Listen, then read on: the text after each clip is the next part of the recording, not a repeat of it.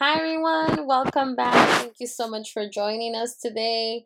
I hope you're following us in our different networks, and I hope you're feeling inspired and motivated each day um, to read the Word of God. Welcome back to our 365 Days with Jesus, which is also known as our Reading the Bible in a Year challenge. So, we're reading the book of Leviticus today. We're still finishing that up, chapter 24 and chapter 25.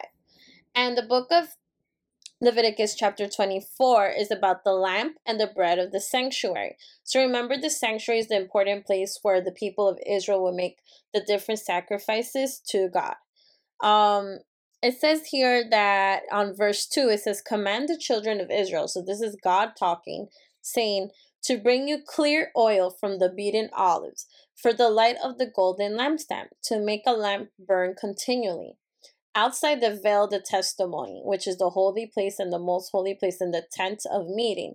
So if you guys don't know what that is visually i recommend um finding it on google. You could even comment or ask us so we could give you guys a more accurate uh visual depiction of what we're talking about.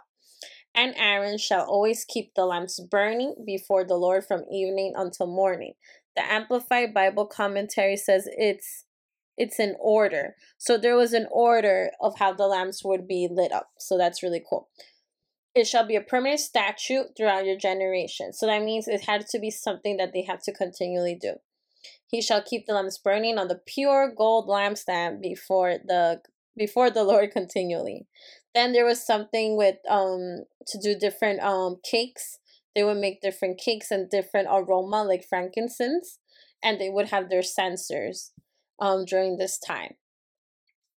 However, um, when they were talking about that part of the sanctuary, then they started to go a different story of an Israelite woman. She had um her father of this Israelite woman, she she was mixed because her father was an Egyptian. Um and her father was fighting with a guy in Israel.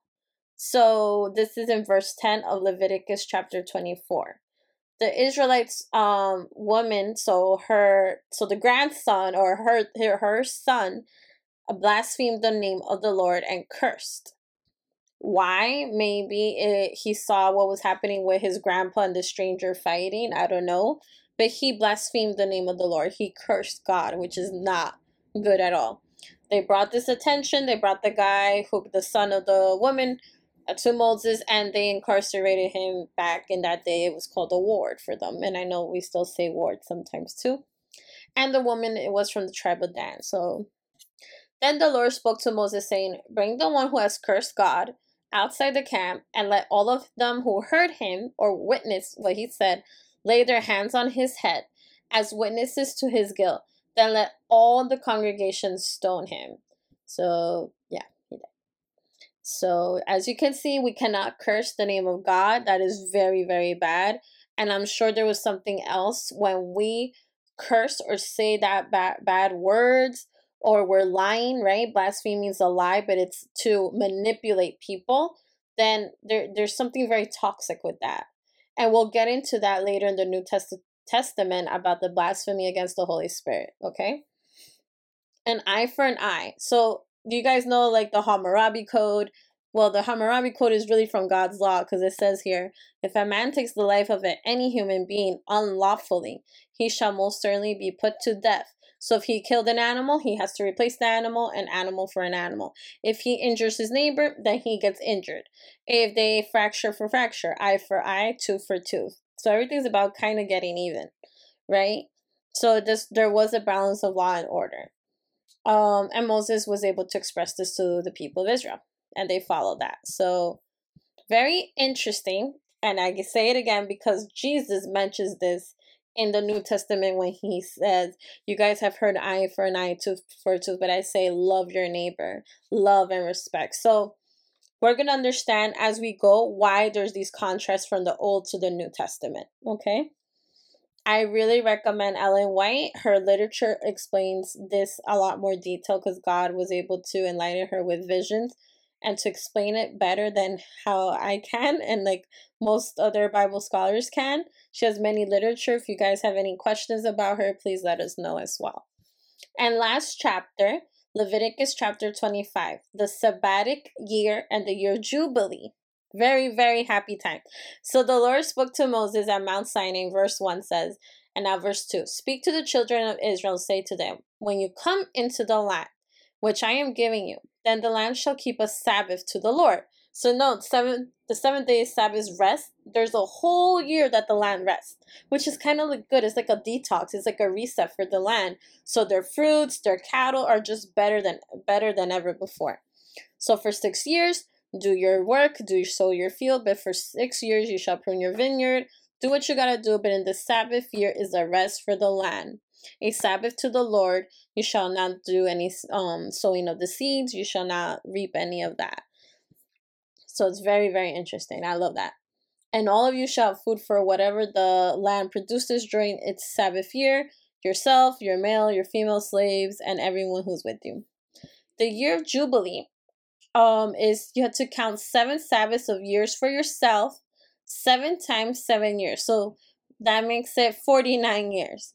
Then you shall sound the ram's horn everywhere on the tenth day of the seventh month, almost October. On the day of at- atonement, you shall sound the trumpet throughout your land. Remember, the day of atonement is that day of forgiveness um, that the priest does with God. Well, God is the one who gives us forgiveness, but that's that special day. And you shall consecrate the 50th year. And the Amplified Bible commentary says a fun quote that I will mention in a little bit proclaims freedom for the slaves throughout the land to all its inhabitants. It shall be a jubilee year of remission for you, and each of you shall return to their own properties. So you go back to your families, you guys reunite. It's a very, very fun, peaceful year. Okay, and then the next one is the law of redemption. It's about um people who are very poor and not able to keep their properties or able to purchase property. So there was different regulations about that. And when the year jubilee would come, there was also um different um regulations. So if they owe too much money, like let's say they had to give you maybe a hundred thousand and they only pay you two thousand, you got you gotta forgive them because it's a lot. Like they're that poor, they can't even pay you the full amount or even half. However, if they're almost done, there was a regulation that they'll have to you know start paying that up. So, um. And for the poor countrymen, there's even regulations about how even foreigners could um would purchase Israelites as slaves, but in God's law in this God's law it says if there was an uncle like a male relative that could redeem this poor Israelite that became a slave to a foreigner, they they are able to. That's like a legal um deal that they're able to do. So it's very interesting. And it says you cannot oppress, so that's verse 43, no harshness. Do not oppress your foreigners, and foreigners can oppress you guys. Very interesting. And redeeming the poor man is um which is the verses 47 to 55 if you guys want more details about that, which was I just briefly summarized. Now the fun fact that I said I found it a little earlier now. I okay, if you guys read Leviticus 25 10, I'm just gonna reread it.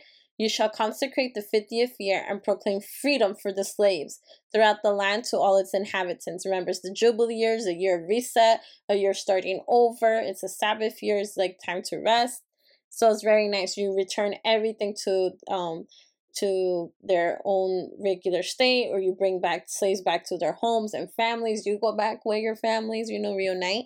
And it says a fun fact the quote on the Liberty Bell in Philadelphia is from this verse and reads, Proclaim liberty throughout all the land unto all the inhabitants thereof. So if you guys are little tourists, um, interests, or um, historian interest, or you guys are historians and you guys know this fun fact, now you guys know an additional fun fact that came from the Bible. So, and if you already know it, it's a review.